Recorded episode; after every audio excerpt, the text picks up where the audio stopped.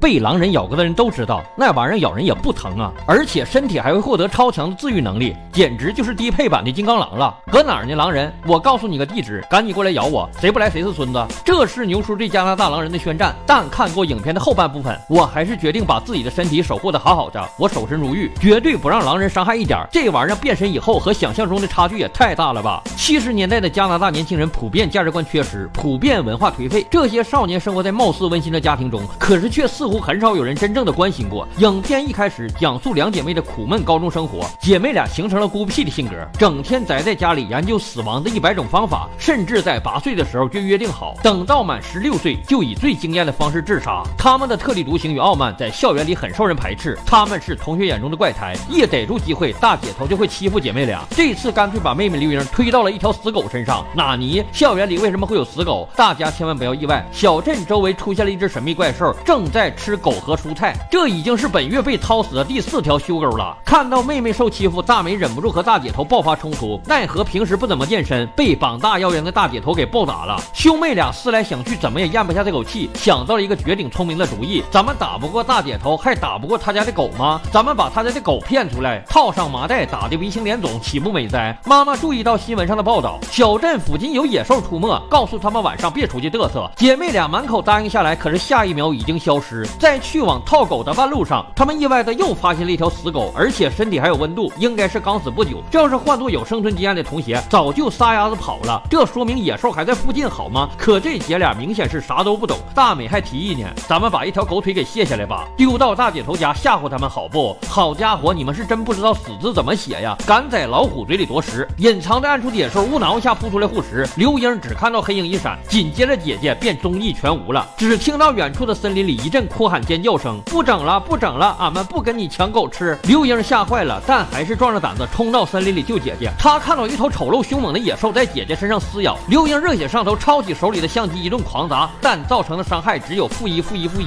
还好相机有魔法伤害，快门的电光一闪，将怪物给吓住了。姐妹俩抓住机会撒腿就跑，根本不敢回头看一眼。可是怪物的麻痹状态已过，三步并作两步，四蹄狂奔而来，眼瞅着就是一尸两命的结局。突然天降正义，一辆路过的 car 将怪物给摧毁了，very romantic。但还不是高兴的时候，姐姐的伤口还在哭哭冒血。刘英赶紧将姐姐带回家。正在她要哭，不知该怎么处理伤口的时候，突然哭脸变笑脸。咦，姐姐身上的伤口正在快速愈合，并且姐姐也说不疼了，完全不疼，还想被怪物咬两口。刘英感觉不对劲儿，要不咱们报警吧？但被姐姐制止了。这一点孩子们应该了解，被怪物袭击是一件很丢人的事。这要是在校园里传开，简直丢死个人儿。反正也不疼了，也好了，就当什么事儿都没发生过一样吧。不用怀疑啊，很多少男少女的想法都是这样的。然而第二天上课，刘英发现了姐姐的异常，苦苦睡觉，苦苦往嘴里炫饭，好像是被猪精给附体了一样，而且性情大变，居然主动去和别人发生冲突。大姐头不是总仗着自己有个破狗吗？大美上去就是一脚，把狗嘴都给踢歪了。英子发现情况有些不对劲儿，但姐姐变成这和生理期有关系，你还太小不懂。但愈合的伤口里往外长白毛怎么解释？姐姐，你的生理期也太奇怪了吧！架不住妹妹的恐吓，大美决定去和他找校园医生。什么莫名嗜睡、胃口大增、脾气有点暴躁？校园医生听完之后，不用按脉便知什么病，你这是正常的生理反应，荷尔蒙开始分泌了，心里的想法也就怪异了。女大十八变了，哪个少女不怀春了？你跺脚你也麻了，没什么可奇怪的。虽然英子不能接受这个草率的诊断，但姐姐转头就走，医生都下诊断书了。臭妹妹，你懂什么？可是英子心里还是放心不下，她觉得姐姐可能是被怪物的病毒感染了。小时候在动画片里都看过呀，于是他开始苦苦看动画片，苦苦看牛叔说电影，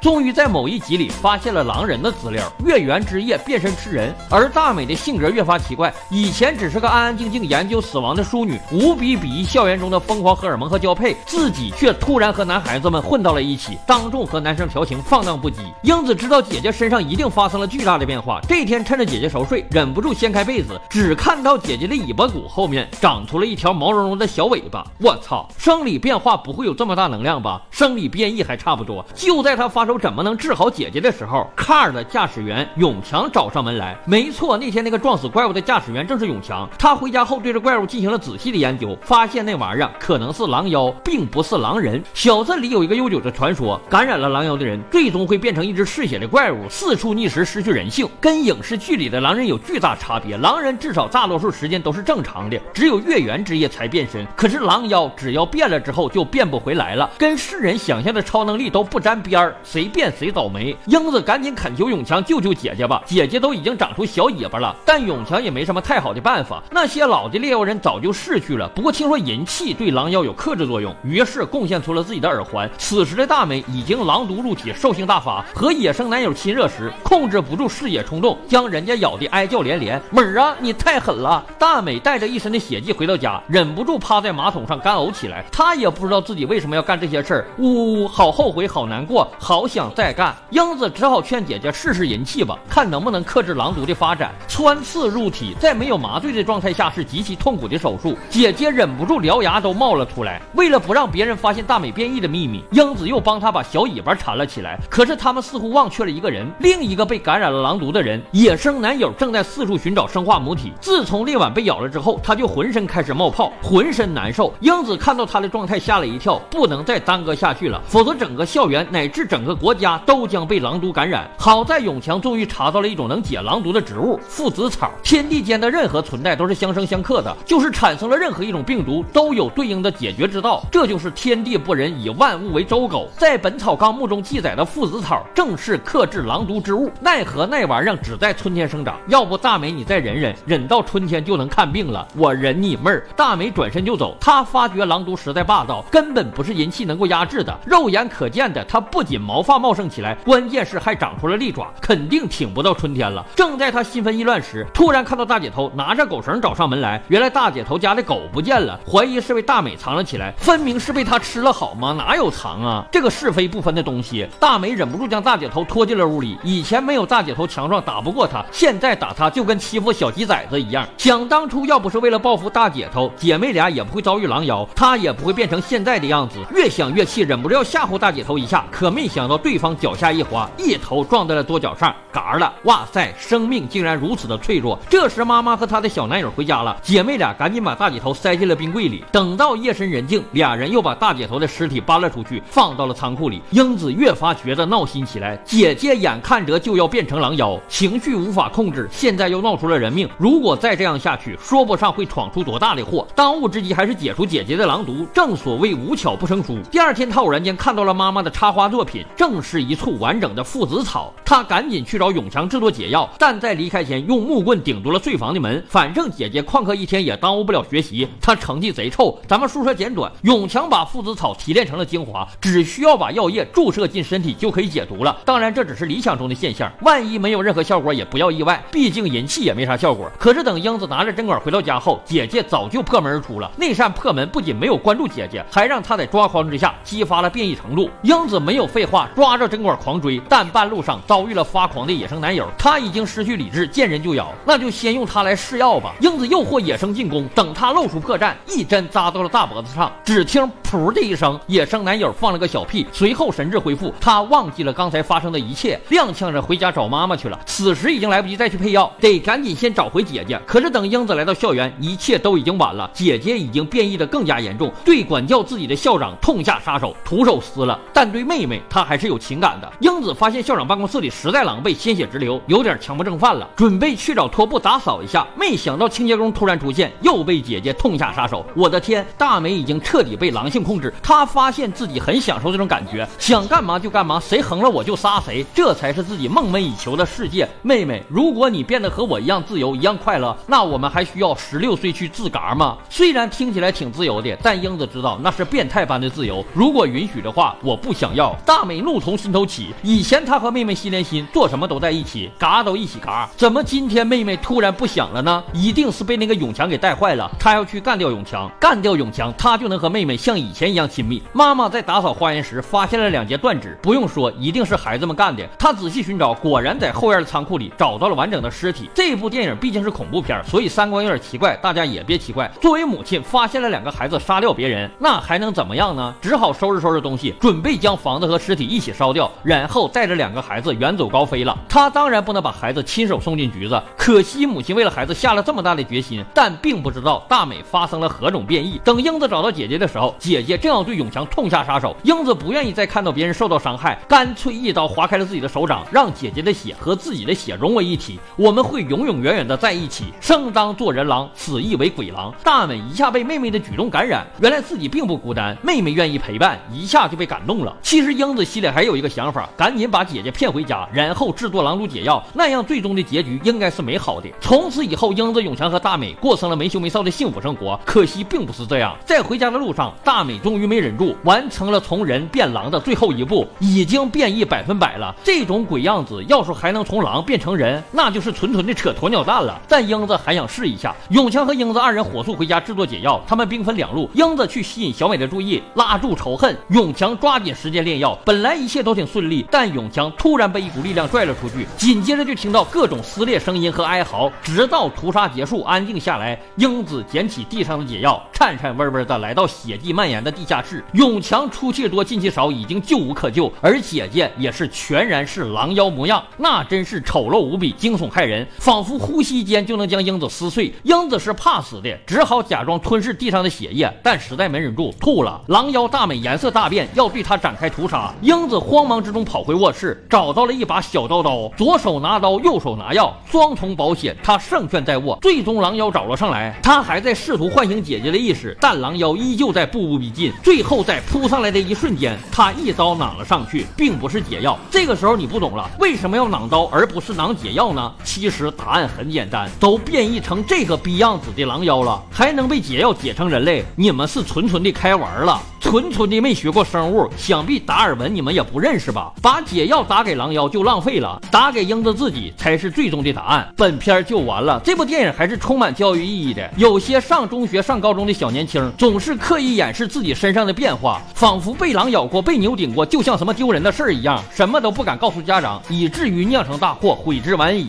记住一句话吧，No one care。我们人与人之间的相处之道就是 No one care。至少成年人之间是这样的，根本没有谁会真正的关心其他人。这些道理年轻人都不懂，总觉得自己是主角，发生啥丢人的事了就不行，别人都会嘲笑你，都关注你，都议论你，你是个娃娃鱼呀。其实没人在乎你，自己别那么多戏了，累不累？